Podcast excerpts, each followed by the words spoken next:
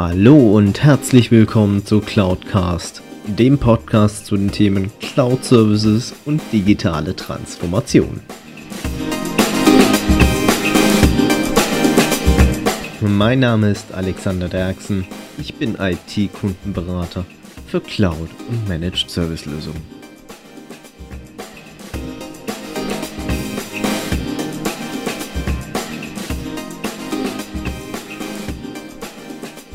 Die heutige Folge beschäftigt sich mit den verschiedenen Erwartungshaltungen an die Cloud im Mittelstand.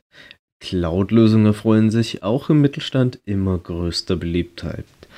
Doch was gilt es im Vorfeld zu beachten, um Cloud-Services erfolgreich einzuführen oder auch zu nutzen? Bei der Einführung von Cloud-Services haben die meisten Mittelständler zunächst verschiedenste Erwartungshaltungen an die Migration bzw. das, ich nenne es nun mal, Leben nach der Migration. Eine der wohl größten Erwartungshaltungen, die sich bei den meisten Unternehmen widerspiegelt, ist, dass nach der erfolgreichen Migration durch die Nutzung von Cloud-Service die Gesamt-IT-Kosten gesenkt werden. Andere sehen bei der Einführung bzw. Nutzung von Cloud-Diensten lediglich den Umstieg auf einen aktuellen Softwarestand, verbunden mit einem Outsourcing des IT-Betriebs. Wiederum eine weitere Kategorie sieht unter der Nutzung von Cloud-Services und der erfolgreichen Migration die Einführung einer agileren Arbeitsweise bzw. einer effizienteren Kommunikation. Themen wie Pay as you go oder Pay as you grow fallen immer noch regelmäßig als einer der Treiber für die Senkung von IT-Kosten.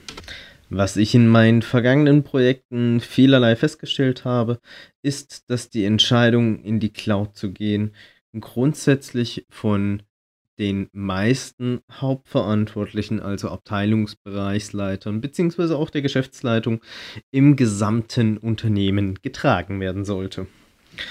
Ein weiterer Aspekt bei der Einführung eines Cloud-Service ist, sich im Vorfeld direkt auf eine agilere und flexiblere Arbeitsweise einzustellen.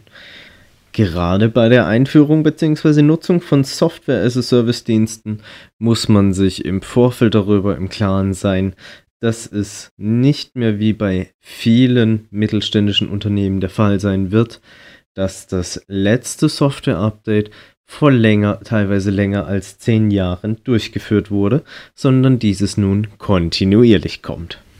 Ich sehe auch gerade in dieser, ich nenne es einmal Never Touch Running System Mentalität, auch einen der größten Knackpunkte innerhalb der Kostenbetrachtung. Die meisten mittelständischen Unternehmen sehen innerhalb ihrer IT meistens eine einmalige Investition und dann einen Nutzungszyklus von teilweise fünf Jahren oder mehr, vor allem gerade im Bereich Software. Bei reinen Hardware-Themen wie Servern oder Storage lässt sich ein solcher Erneuerungszyklus sicherlich noch an der einen oder anderen Stelle in Betracht ziehen. Doch gerade innerhalb der Softwarelandschaft haben sich die Innovationszyklen und die Entwicklungszyklen inzwischen im Vergleich zu früher dramatisch verändert. Sicherlich haben sich schon einige von uns daran gewöhnt, dass beispielsweise ihr eigengenutztes Office-Paket im Rhythmus von allen spätestens drei Jahren eine neue Versionsnummer bekommt, beziehungsweise sich die Jahreszahl da dahinter ändert. Doch inzwischen haben auch die Hersteller von zum Beispiel Unternehmenssoftware hier nachgezogen. War es vor Jahren noch üblich, dass nach der Einführung eines ERP-Systems dieses für die nächsten fünf Jahre mit seinen Prozessen gesetzt war und sich keinerlei großen Veränderungen innerhalb der Software-Releases ergeben haben, ist nun dort auch der Markt so weit, dass innerhalb von zwölf Monaten neue Versionen auf den Markt kommen.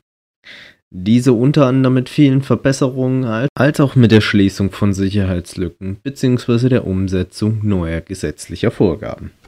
Was sind also die Konsequenzen aus einer Cloud-Strategie in diesem Fall, beziehungsweise einer, nennen wir es einmal, die alte Strategie von früher? Wenn man weiterhin auf diese, ich nenne es alte Strategie setzt und sagt, okay, ich mache jetzt das Release-Update auf die neue Version und werde dann in einigen Jahren erst wieder ein Update auf die neuere Softwareversion durchführen, stehen sie meistens vor diesen immensen Mammutprojekten, die sie für den Wechsel auf das neueste System benötigen. Diese sind kosten- und zeitintensiv und sind meistens, wenn Sie es ehrlich nehmen, aufgrund von externen Faktoren nur angetrieben und nicht, weil Sie es selber wollten. Bei der Nutzung von einem Cloud-Service ist gerade genau dies der Vorteil, dass Sie immer auf dem aktuellen Softwarestand bleiben und Sie sich diese Mammutprojekte da dahinter ersparen. Natürlich ist das Umgewöhnen Ihrer Benutzer gerade bei der Umstellung der Oberfläche immer wieder einer der großen Knackpunkte.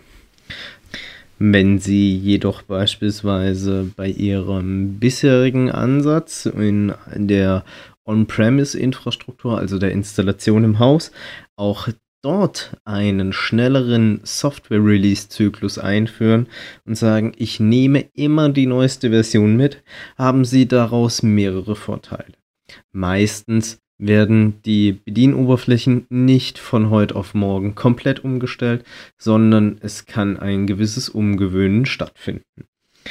Auch ist es so, dass wenn Sie diese Updates innerhalb Ihrer bisherigen Umgebung immer regelmäßig durchgeführt haben, beziehungsweise diese Umstellung, auch dann ein Cloud-Service sich als deutlich effizienter und kostengünstiger herausstellt.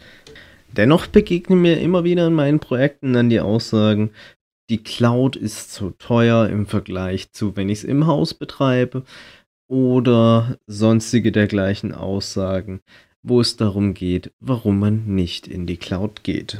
Doch woher rührt diese Aussage?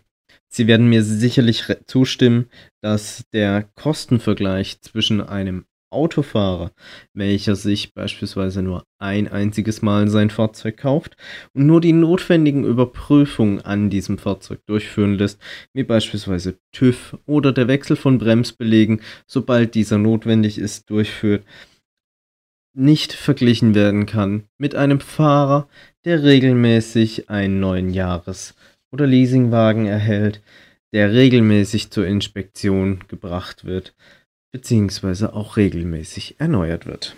Was Sie in diesem Beispiel unter anderem noch feststellen dürften, ist, dass das einmal gekaufte Auto und nie mehr gewartete Auto einen viel enormeren Wertverlust aufweist und bei einem potenziellen Gebrauchtwagenkäufer deutlich günstiger gehandelt wird als beispielsweise ein regelmäßig gepflegtes Leasingfahrzeug mit gepflegtem Checkheft und regelmäßiger Reparatur.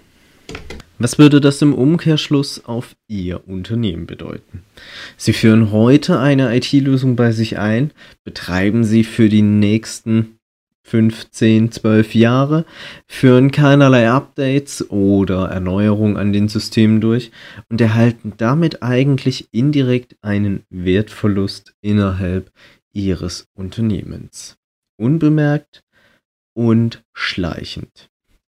Gehen Sie jedoch hin und setzen beispielsweise auf die erneuerten Produkte oder nutzen sogar die technologischen Möglichkeiten eines Cloud-Services, bleiben Sie auf dem aktuellen Stand und haben auch damit die Möglichkeit, den Wert unter anderem Ihrer Unternehmung zu steigern, aufgrund dessen, dass Sie effizienter, agiler und flexibler auf neue Anforderungen reagieren können. Wenn Sie selbst beispielsweise aktuell in der Überlegung sind, einen Cloud-Service künftig einzuführen und sich nicht ganz sicher sind, ob Sie die Kostenbetrachtung entsprechend richtig durchgeführt haben, können Sie mich gerne kontaktieren. Sie finden meine Kontaktdaten unter www.cloud-cast, beides jeweils mit C geschrieben.de. Wenn Ihnen diese Podcast-Folge gefallen hat, dann empfehlen Sie den Podcast bitte weiter und unterstützen Sie meine Arbeit mit einer Bewertung bzw. einer Rezension auf iTunes. Ich danke recht herzlich für Ihr Zuhören und freue mich auf das nächste Mal. Besuchen Sie auch meine Webseite unter cloud-cast.de, beides jeweils mit C geschrieben. Dort finden Sie auch unter anderem Möglichkeiten, um mit mir in Kontakt treten zu können, gerne auch mit Themenvorschlägen zum Podcast.